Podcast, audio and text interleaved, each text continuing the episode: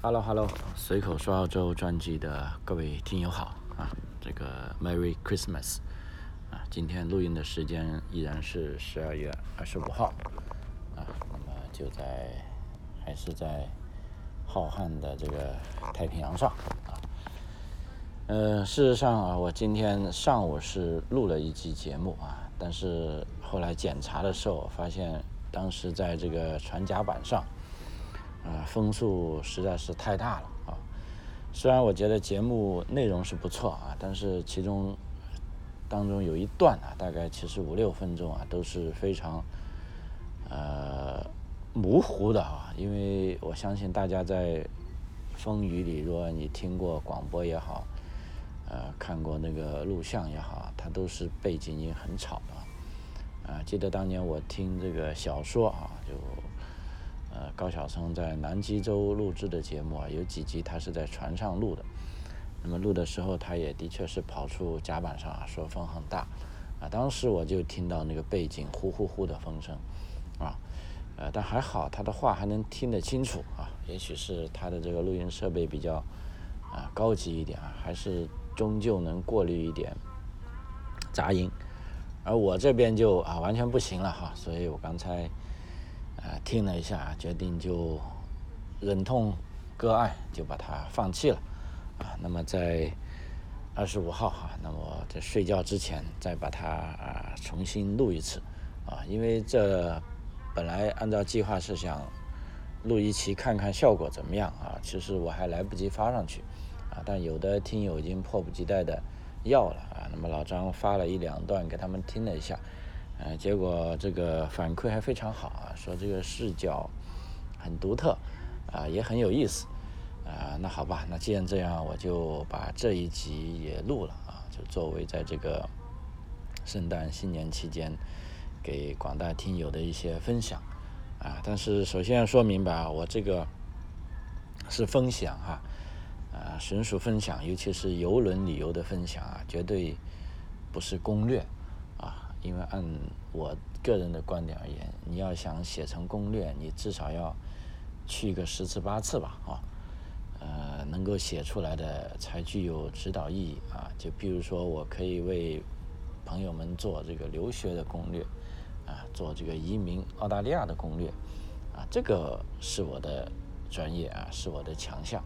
啊，因为每天都在看政策啊，每天都在办理这些事情啊。但是游轮这个东西。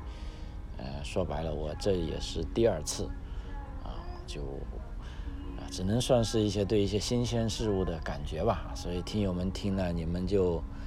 啊，当多了一些啊谈资吧，啊，啊，也不没有必要拿它来当成什么啊指导意义啊，因为这东西我的感觉不一定完全是正确的，对不对？如果你照我这样去做了啊，那就如果受到损失，那就。不好了哈，嗯，我希望这个录音效果还可以吧，因为我现在是处在第十四楼的，啊，第十四层甲板的室内啊。首先，外面的风不会影响我啊。目前的船速大概是十七点八节吧，啊，也大概就是三十公里左右，啊，缓慢的从南太平洋往西南方向走啊，事实上应该是往悉尼那边走。啊，估计再走个一天一夜吧。那么后天早上，呃，计划可以到达悉尼，我们就可以见到啊陆地了啊。啊，今天是圣诞节啊。老师说，在从昨天平安夜以来啊，船上的各种啊这个庆祝活动是一浪接一浪啊。因为本身这次十多天的游轮之旅，它的名字就叫啊在。太平洋上啊，拥抱圣诞啊，这个意思吧。所以，呃，在这不断的航行途中啊，各种各样的有关圣诞这个文化的啊这种节目，都是一波接一波，弄得我眼花缭乱啊。不过也很有幸啊，正是通过这样非常集中的啊短时间内，啊，让我对这个圣诞节啊，其实有了更多的啊理解啊。呃，就澳洲来说吧，其实这么多年来的圣诞节已经从早期的这个宗教节日，啊，老实说已经完全转成了一个是呃，大家互相祝福啊，互相感恩啊，这种啊，甚至包含美食元素啊，这个是一个啊欢乐的节日啊，就好像今天是圣诞节呢。船公司可以说准备了非常多的圣诞大餐，啊，给大家吃。那作为乘客呢，也是对这些服务员也非常礼遇啊。大家见面都彼此说啊，Merry Christmas，啊，那真的就感觉在呃中国过新年一样啊。在年初一那天，大家互相即便见到陌生人，啊，都非常友好啊，心态平和的说这个新年快乐，啊。啊，所以我就单纯来说，就这个节日，如果有人还要抵制圣诞节的话，啊，我觉得他是脑子有问题了啊。因为脑子有问题的人，老实说到处都有，啊，但是如果出现了某个地方出现了一大堆脑子有问题的人，嗯，那我觉得就这个地方有问题。OK，这个前面有点吵啊，因为有人在那里拿这个水喝啊，他们都是穿着非常。非常闪亮的衣服啊，因为今天还是啊圣诞日嘛，就我也不能去说他。大家刚才大家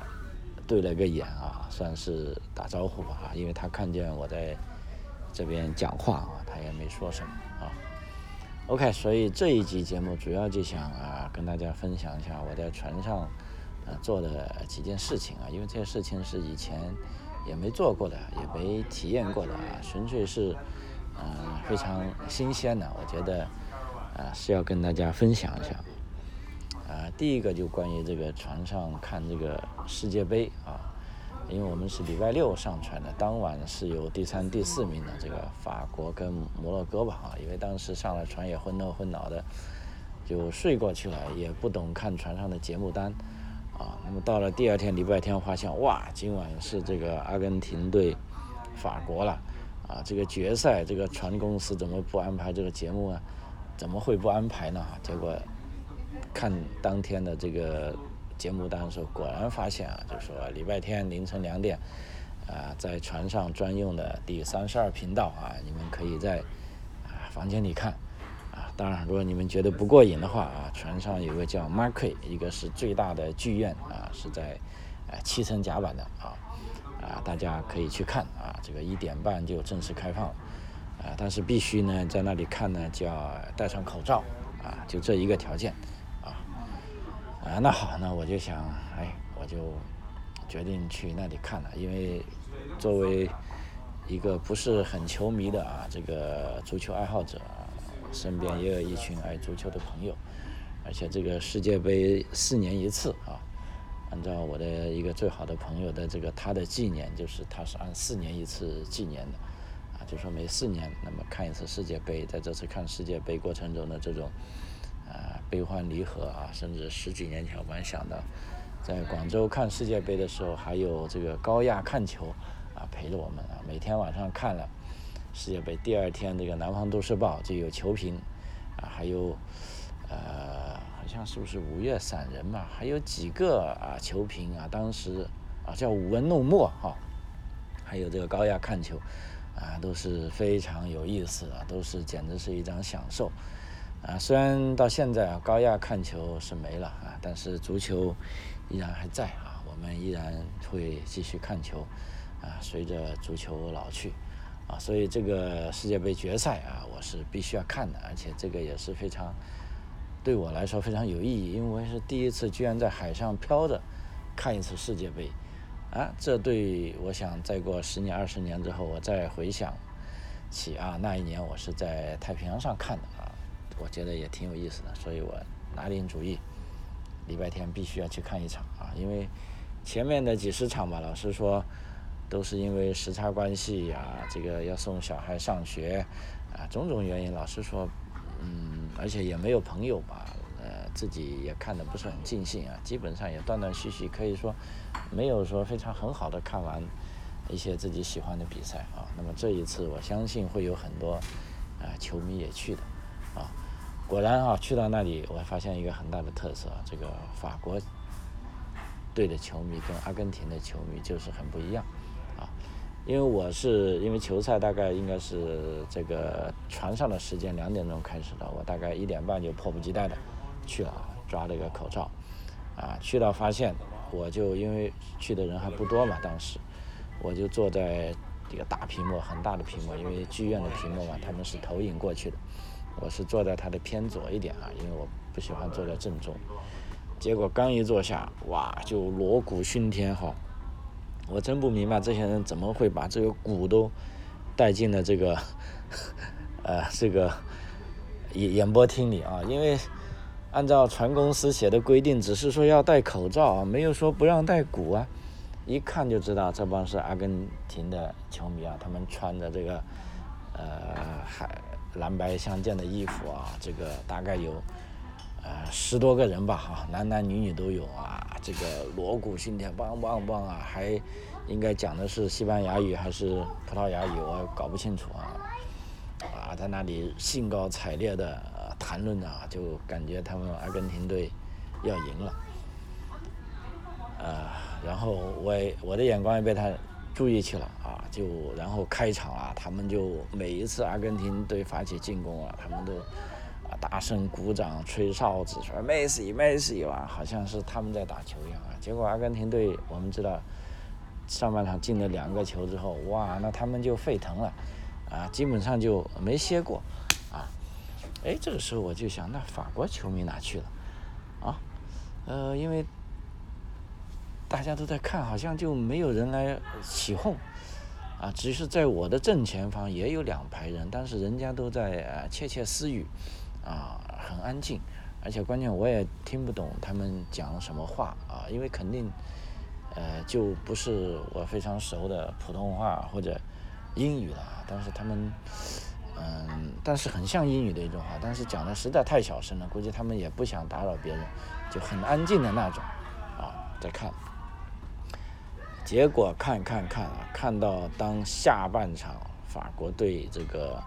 二比二平啊！这个由这个，呃，哎呀，这个法国队球星叫什么？也是个厉害的主，迪米奥还是什么？算了，反正三个字的啊。这位哥们也是很勇猛的啊，连扳两球，二平之后啊，突然我正前方的两排人站起了，哇！一声大吼，哇！哎，把我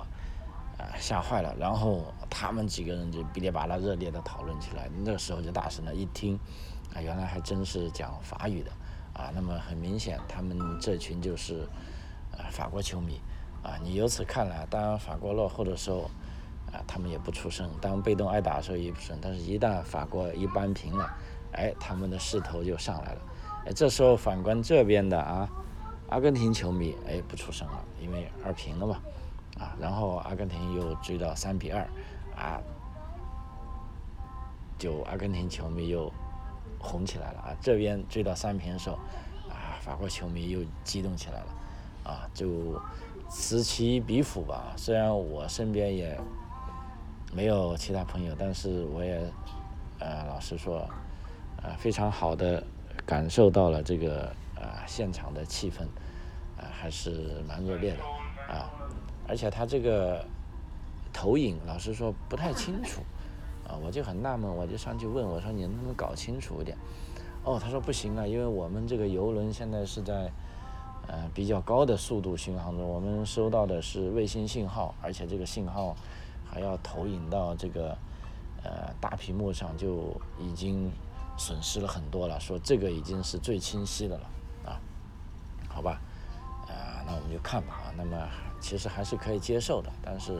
比起家里那种高清的画面呢，还是有点不一样，啊，那么就一直看啊，最终看到点球啊，最终看到这个，呃，阿根廷如意夺冠啊，那球迷就沸腾了，啊，这帮法国的朋友啊，也好像法国球迷啊，也是，呃，很君子吧，上去祝贺了他们就迅速的走了啊，我在旁边看一下他们。庆祝，感觉他们不睡觉的了，那我也赶紧五点多就溜掉了。啊，第二天在餐厅吃饭的时候又遇到这帮人，他们也是全部人穿的阿根廷的队服啊，见人就嗨，就感觉他们很很高兴的样子，好像表达他们很高兴的样。那我们也很识趣，都大家纷纷表示啊，这个 congratulation 啊，这个祝贺一下他们。啊，我在想，如果大家不去祝贺他们，估计这帮阿根廷球迷可能要把这个船都给翻起来了啊。由此看来，这个南美的球迷是很热烈啊。但老实说，看这场比赛，我觉得阿根廷人还是呃打得不错啊。呃，但是呢，老实说，他们的球风也是非常彪悍啊。这个呃。后卫的，包括这铲球的动作，我都是觉得，啊，果然是南美的球风啊，非常彪悍啊，啊，非常，啊，甚至觉得有点野蛮啊。但是这也许是，呃，足球带来的乐趣吧啊。只要你技术规范啊，虽然你狠一点，你不要把别人的球员弄伤了，那大抵还可以接受，啊，呃，所以这就是我在船上看足球的感觉，而且特别是近距离的。啊，遇到了这班呃法国球迷，其实后来想，他们应该是，呃，至少他们有一半是法国人，因为他们讲法语；另一半，呃，阿根廷球迷可能也也是来自阿根廷的移民啊，因为他们都会讲他们国家的话啊，就我可以原汁原味的，呃，见到这两个国家，啊，对，还有一个很重要的就是，呃，在整个过程中，这些阿根廷球迷啊，就是说。受害啊！互相拍照，互相吹口哨，就基本上全过程是违规的，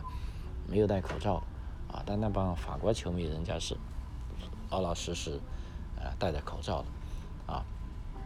当然也有不乏一个激动的，当二比二平的时候，结果有个家伙，歘，估计高兴起来了，把上衣都脱掉了，就赤膊在整个这个演播厅里走来走去。后来惊动了可能后面维持秩序的这个。呃，船公司的人嘛，就来了两个工作人员，啊，说，哎，你不穿衣服不能在这里跑，啊，就把他给赶走了啊。但后来我发现他又进来了，不过这时候穿上衣服，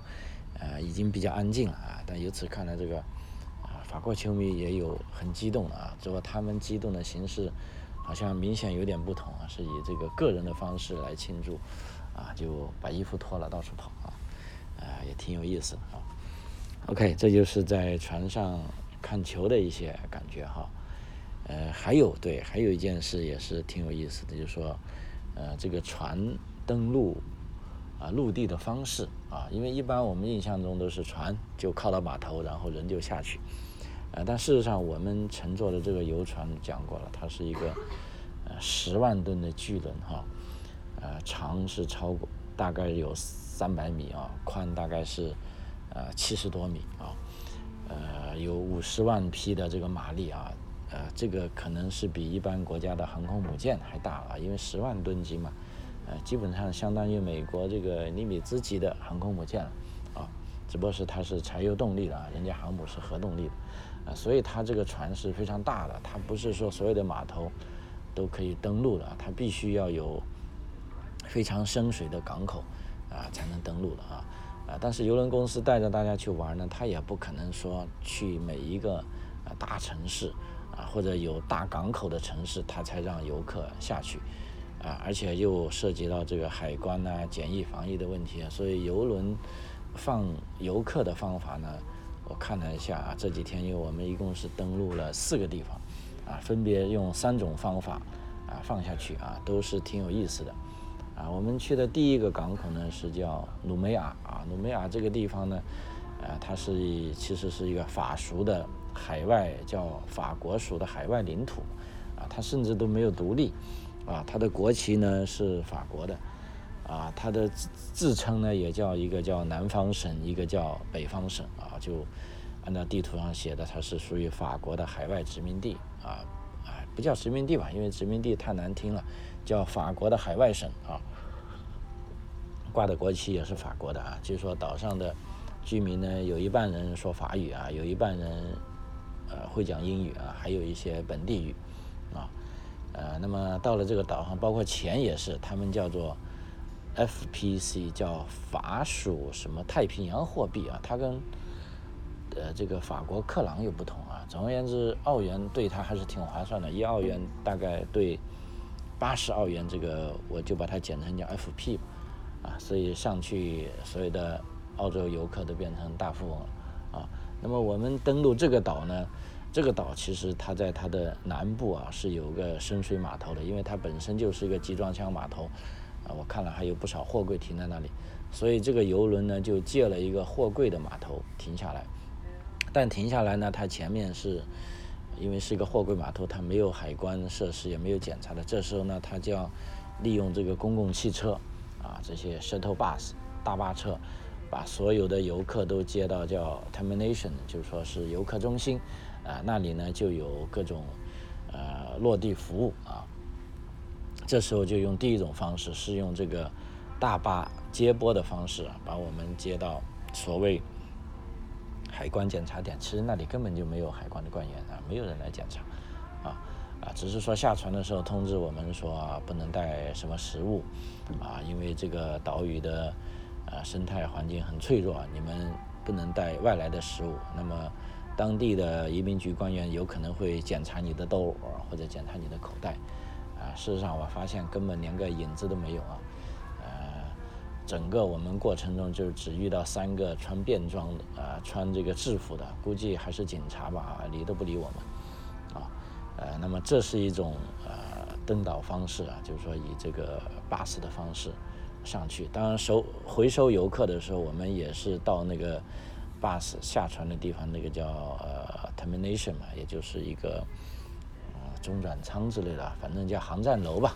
啊，那么 bus 也是在那里啊，把我们重新收回来，然后再放回游船上来，啊，这是一种。嗯，第二种方式呢，就是我们第二天去了另一个岛，叫 Mysterious Island 啊，就是说什么所谓神秘岛，估计这个岛在地图上都不会标出来，甚至它没有名称，啊，因为这个岛本身。它就是一个无人居住的岛啊。按照这个游轮上面的呃这个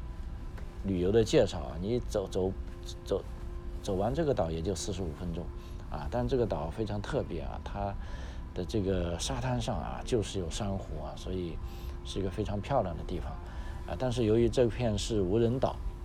啊，估计是游轮公司跟岛这个岛附近的居民谈好了，就说我派人下去。那我游轮来的时候呢，你们就可以做生意，啊，甚至游轮公司呢，也许对这些南偏南太平洋的小岛呢，呃，会有一些捐助吧，啊，也从另一方面促进他们经济的发展，啊，估计是这样，因为这个岛根本老实说都不知道哪个国家的，我们登上去也没有看到各种旗帜，也没有看到各种代表有任何一个国家的东西，那么当然我们可以说使用的货币啊，就基本上人家。澳币都接受了，你甚至连货币都不用换，啊，那么登这个岛比较特殊，因为它这个岛是一个浅滩，一个非常小的岛，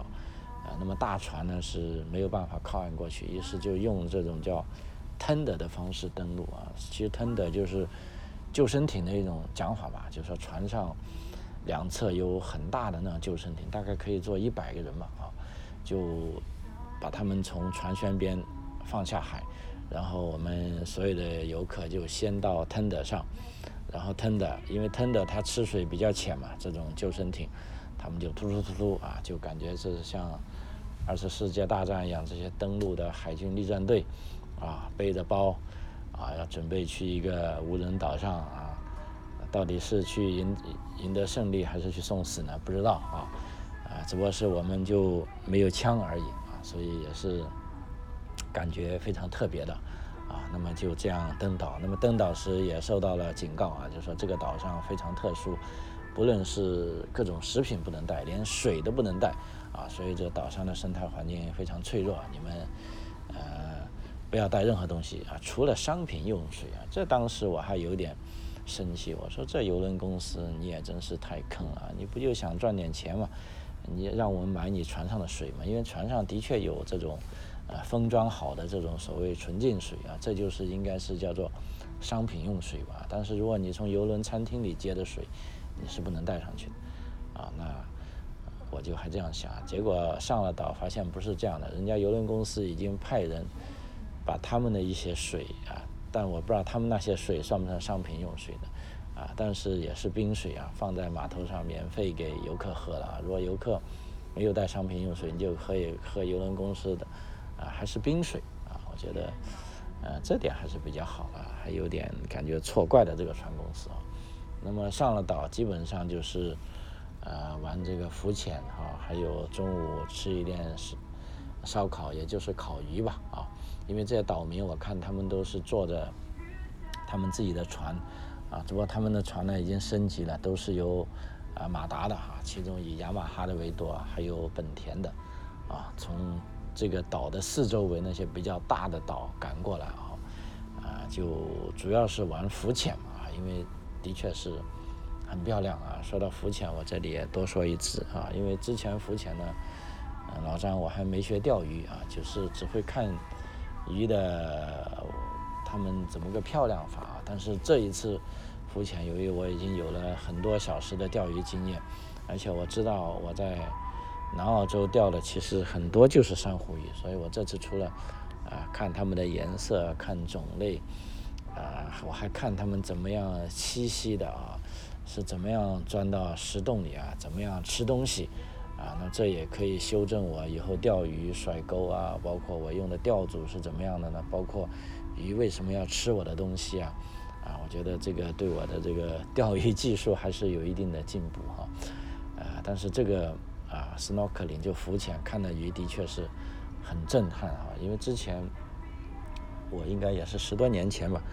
啊，去马来西亚旅游的时候，去那个兰卡威啊，去那里浮潜。去搞这个 snorkeling 已经觉得很漂亮了，那个那么大的珊瑚那么壮观，各种各样的鱼哈，啊五光十色啊，啊游来游去，啊但是相比这里还是没法比啊，因为那里看的鱼毕竟都还是小鱼啊，那无非就像巴掌那么大啊，但是这边的鱼都大的不得了啊，每一个我觉得都相当于比我的脚掌还大。哦，而且是一群的黑压压的，一下吓到我了。而且我还看到有一个大鱼啊，其实那个珊瑚不是很深，我估计也就十多米吧。因为在太阳光照射下，我目视可以，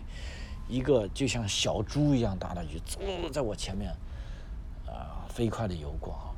啊。那个鱼如果撞到我，估计都可以把我撞翻，所以把我吓了一大跳啊。这个渔业资源啊，还真的是啊，真的是非常丰富。啊，呃，那说起这岛民呢，其实我们感觉到他很穷啊，但是人家可能不这样想，人家还是充满了富足跟平和啊，就是说跟你服务，人家也不会就是说要非常啊，呃，就说因为你有钱，我必须要尊敬你这种感觉啊，啊，我觉得还是啊很不一样哈，就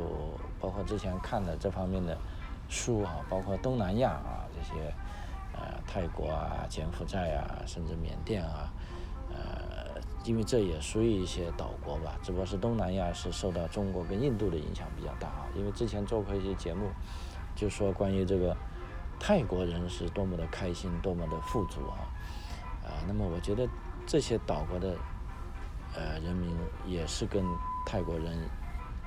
就感觉是有一样的个性的，就是说。由于他们的这个物产资源非常丰富，啊，这个自然环境，啊，气候条件也相当好，就是说他们并不需要花太大的努力，啊，至少他们可以，呃，就等于说，啊，不会饿肚子吧，啊，而且热带地区老实说对这种衣服啊，甚至对房子的要求也没有那么高啊，所以感觉他们都是非常，啊，平和也非常开心。啊，尽管看上去很穷，而且有的人你看他大胡子，黑皮肤啊，感觉看上去很凶狠啊，但是啊，一说起话来啊，还是非常啊非常 nice 啊，非常善良的啊，这对我这个呃，我觉得这个感受挺深的啊。这就像两百多年前啊，这欧洲人库克船长啊，开着船来到这里，当时跟他们交易的人是开的独木舟。啊，那么两百多年过去了，世界发生了巨大的变化，啊，这些人啊，就是说统治世界的白人也好，从当年的运煤船啊已经变成了这个十万吨级的游轮，啊，依然来到这里跟他们进行交易。那他们也有了一些改变，啊，比如说他们的船终于变成了有动力的，啊，机帆船啊，以前都是独木舟，那么有动力的船可以更大一点，而且他们也学会了开船，啊，等于说大家都在进步。啊，但是究竟是谁更快乐一点呢？当然，也许我们这些坐游轮的游客觉得啊自己有钱，可能更快乐，啊，但是我看他们也不一定这样想。他们虽然没钱，但是他们也很平和，而且他们关键是，啊，也很开心啊，啊，就你们这些游轮来的人，也不知道你们的幸福感，呃，何处而生啊？嗯，所以这一点思考，我觉得我会再深入的思考一下。如果有机会，等回到岸上吧。因为这需要沉淀一下，啊，再跟大家做一些分享啊，啊，这是第二种登岛方式啊，就是通过这个 tender 的，我觉得这个是太刺激了，因为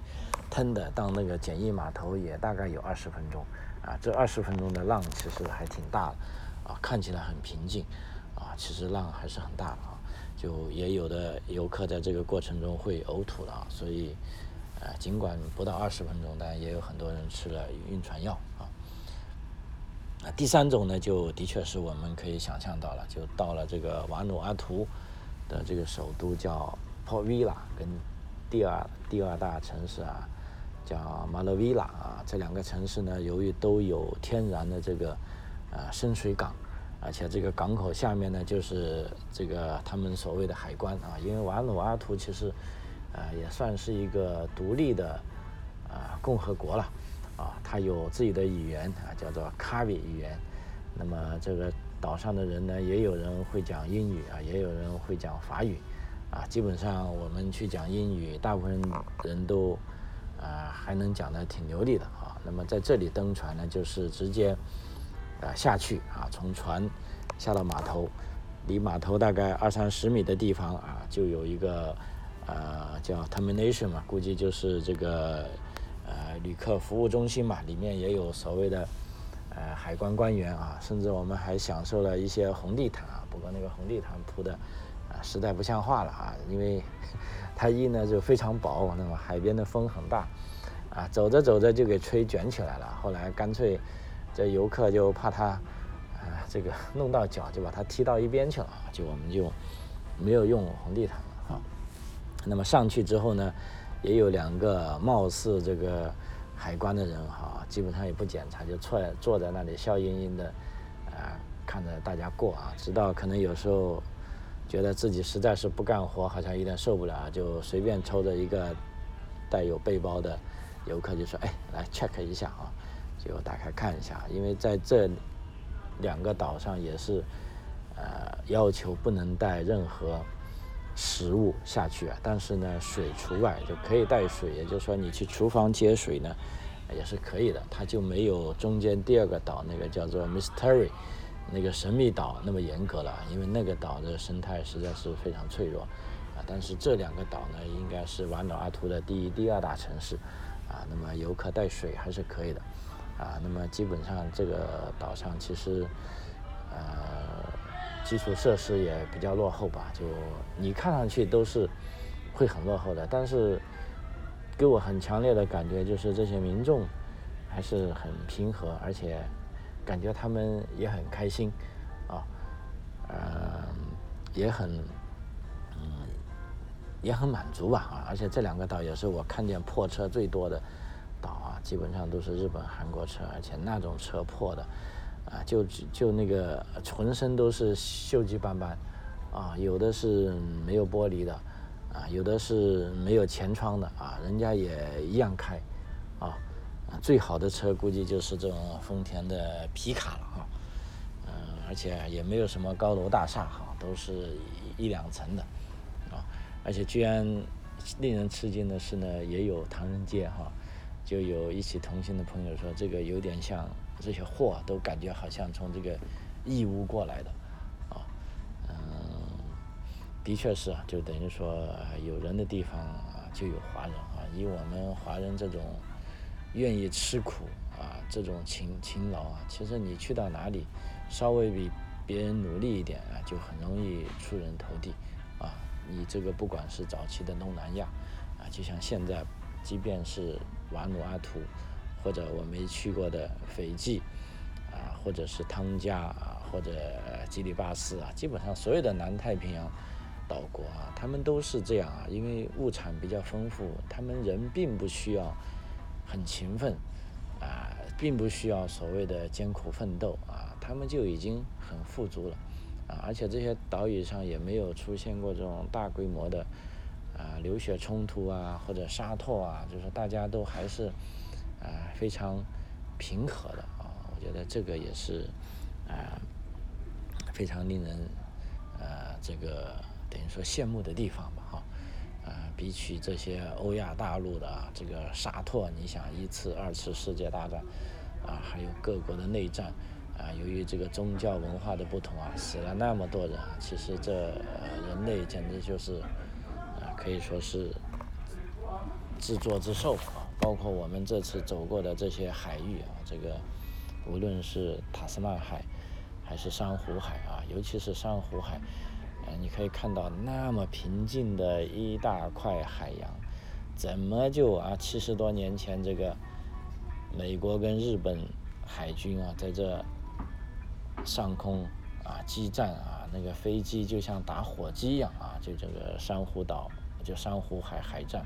啊，喜欢二次世界大战历史的，尤其是太平洋战争的朋友可以去看一下这方面的呃史料啊，就。感觉到难以想象啊，但是毕竟这些事情是啊发生过的啊。OK，呃，最后一件有意思的事情啊，就哦，这个时间已经过了，但是我觉得这个还是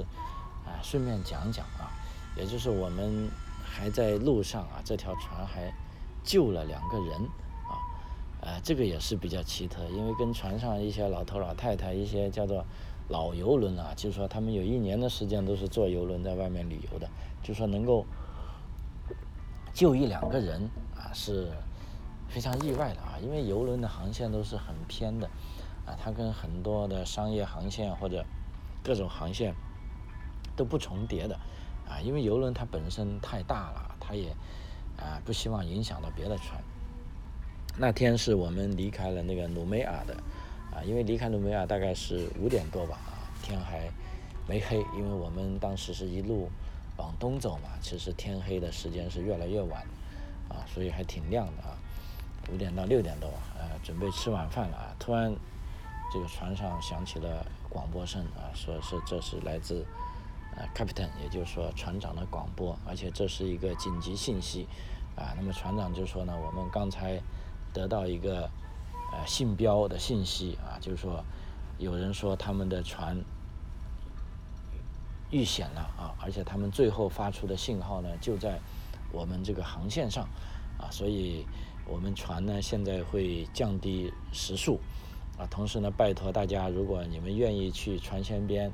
观光的旅客，你们也可以帮助看一下啊，如果有看到呢，就第一时间跟这个剑呃剑桥那里联系。啊，以便于对他们进行营救，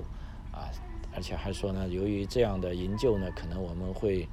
啊浪费一点时间，啊，也请大家多多包涵之类。哇，大家一听到这个消息啊，至少我自己当时就感觉，本来很热闹的餐厅啊，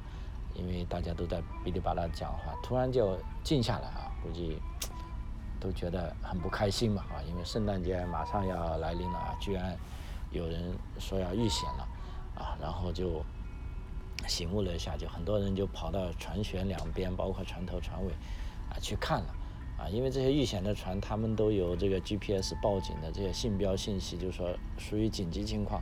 他既然用了这个信息呢，又用了这个呃类似像电台一样发出这个信号的装置，就表明他们是遇到啊紧急情况了啊，正正正常情况下是不会用的，啊，那么大家都去看啊，希望能找到。啊，看着看着，大概十多分钟啊，又来了一架飞机，啊，我看了一下，因为那个飞机飞得很低，啊，大概是 C 幺三零吧，而且还是军用飞机，啊，因为后来这个船长又发出声音说，现在飞机也来了，而且是 Navy 的，也就是海军的啊，军用飞机也来搜寻啊，估计是这种，呃，某个国家这个，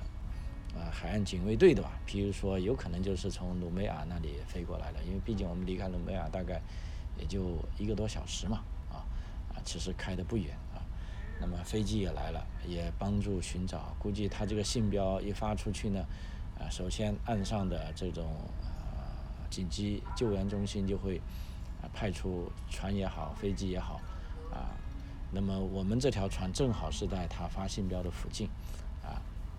那么也协协助寻找，啊，那么这个飞机也是，它是离我们也不是很远，它就绕着我们在我们船舷的前面，啊，后来这个船长又通过广播告诉大家说，这个信标大概确定位置，应该是在船舷的左边位置啊，说这个飞机会引导我们过去，啊，那么我们就继续往前开。啊，开了大概又十多分钟啊，那么船长那里又发出消息说，哎，我们现在终于，呃，看到这个人了啊，就说我们的目测可以看到，啊，那么他们的船的确停下来了，好像遇到了危险。那现在呢，我们就要，因为我们的大船太大了，我们也不可能靠近它，因为靠近它可能浪大就把他们的船会掀翻了，啊，就说我们会派出救生艇啊，也就是说我刚才讲的那种，啊，tender。就说送游客上岸的那种救生艇，啊，其实也挺大的啊，我们就调一只下去，啊，然后给他们，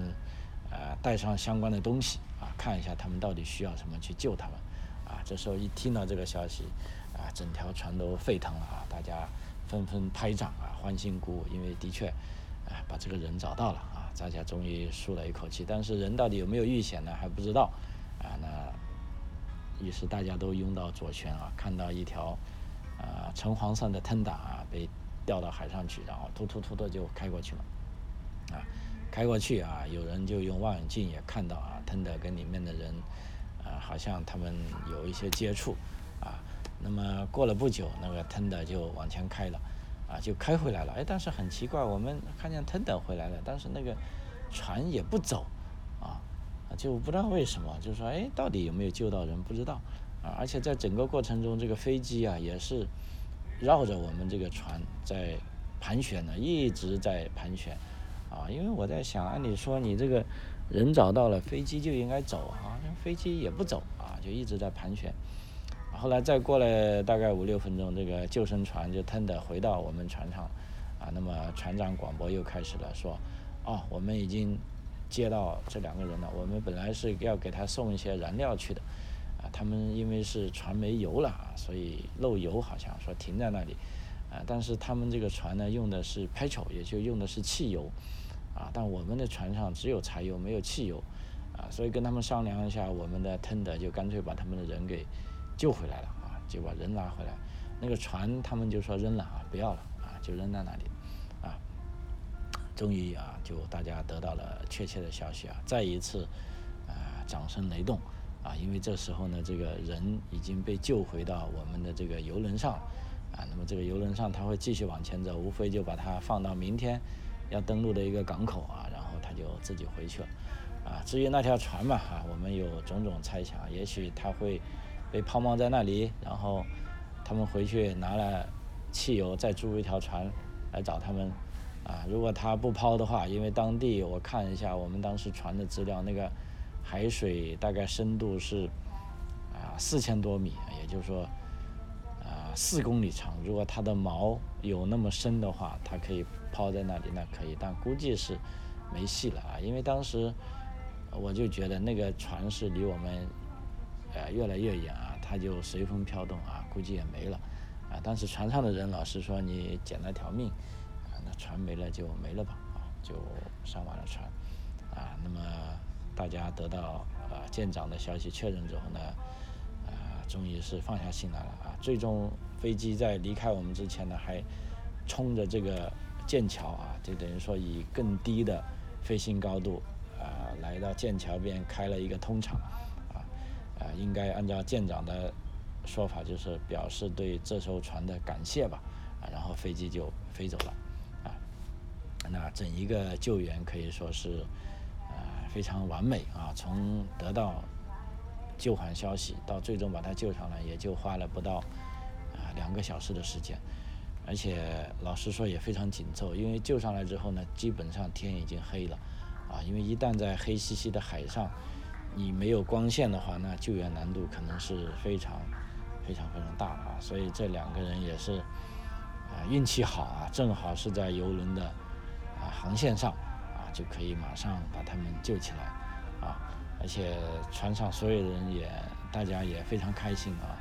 呃，没有人会去埋怨啊，说船长为了救人而耽误了行程啊，这也是这个大洋航行上的一条准则，就是说